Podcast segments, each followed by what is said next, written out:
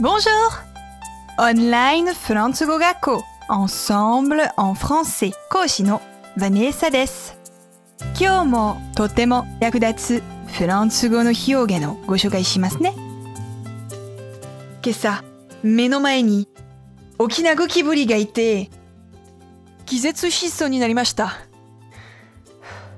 フランス語で気絶する何かのフルーツの中に落ちるというのですが、さて、そのフルーツとは一体何でしょうか Tomber dans les pommes. Tomber dans les pommes. Tomber dans les pommes. Tomber dans les pommes. リンゴの中に落ちる。そうです。リンゴです。